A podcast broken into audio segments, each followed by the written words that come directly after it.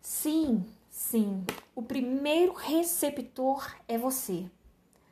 Todas as vezes que ouvimos ou lemos a palavra de Deus, ela se destina primeiramente, primeiramente a nós, ouvintes e leitores dela. Não adianta olhar para os lados, lembrar-se de terceiros, porque a palavra de Deus, antes de atingir quem quer que seja, atingirá você, quer queira, quer não. Então se conscientize dessa verdade.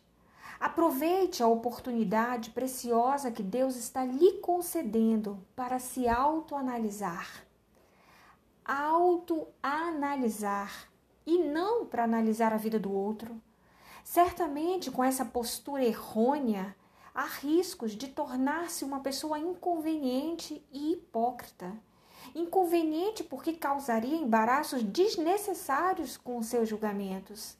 Hipócrita porque verdadeiramente não vives o evangelho que pregas e sequer, sequer há qualquer esforço para viver os ensinamentos de Deus. Lamentavelmente, lamentavelmente estamos vivendo numa época em que as pessoas citam versículos bíblicos para o outro, quase sempre custosos, duros, difíceis de ouvir.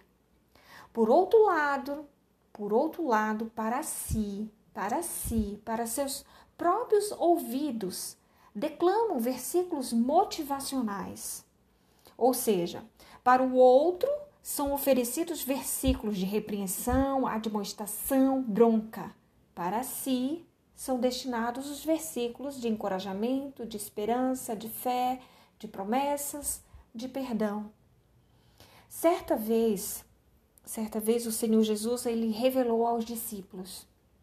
Ele disse assim: Com toda certeza vos afirmo que um dentre vós me trairá. Isso está no livro de Marcos, capítulo 14, versículo 18 ao 19. A Bíblia nos conta que os discípulos de Jesus ficaram consternados com aquilo que ouviram e, naquela mesma oportunidade, afirmaram: É certo que não serei eu. É certo que não serei eu. Notou o detalhe? Os discípulos se autoanalisaram, olharam para si, para dentro, um olhar introspectivo Realidade oposta é o que temos visto, notadamente nos dias de hoje. Uma igreja sempre olhando para fora. É isso que temos visto. Uma igreja sempre olhando para fora, enxergando o pecado externo, extramuros. Enquanto isso, o pecado interno, intramuros, só aumenta, criando raízes e dando frutos. Normalmente, pessoas que assim agem até conseguem coar um mosquito, mas engolem um camelo fácil, fácil, tal como disse Jesus, referindo-se aos fariseus. Isso está no livro de Mateus, capítulo 23, versículo 24. Você pode ir lá conferir. A palavra de Deus nos recomenda Examinai, portanto, a vós mesmos, a fim de verificar se estáis realmente na fé. Provai a vós mesmos. Segundo Coríntios, capítulo 13, versículo 5. Um outro texto bíblico traz a mesma recomendação. Examinai, pois, cada um a si próprio cada um a si próprio, e dessa maneira coma do pão e beba do cálice. 1 Coríntios, capítulo 11, versículo 28. No livro de Salmos, capítulo 51, encontramos a seguinte oração: Tem misericórdia de mim, ó Deus, segundo a tua benignidade. Apaga as minhas transgressões segundo a multidão das tuas misericórdias. Lava-me, lava-me completamente da minha iniquidade e purifica-me do meu pecado, porque eu conheço as minhas transgressões e o meu pecado está sempre diante de mim. Eu poderia citar vários outros textos, outros textos, para reiterar a necessidade de nos autoconhecermos. Mas eu não quero cansá-lo. Quero levá-lo à reflexão acerca da importância do autoconhecimento.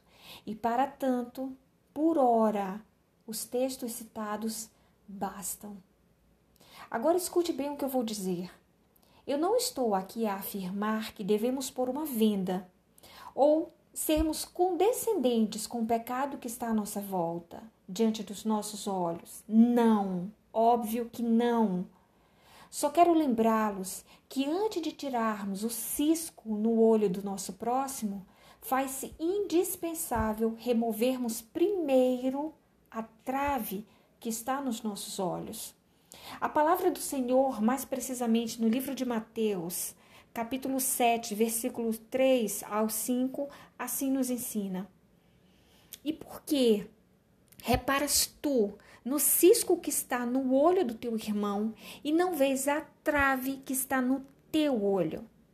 Ou como dirás a teu irmão: Deixa-me tirar o cisco do teu olho, estando uma trave no teu? Hipócrita, tira primeiro a trave do teu olho, e então cuidarás em tirar o argueiro do olho do teu irmão. Do texto supracitado, é possível concluir que temos uma dupla missão. Missão número um: tirar a trave dos nossos olhos. Missão número dois: cuidar em tirar o cisco do olho do irmão. Compreendeu? Temos uma dupla missão e ela deverá ser cumprida na ordem estabelecida por Deus. Primeiro você e só depois o irmão. Então, mãos à obra. A paz.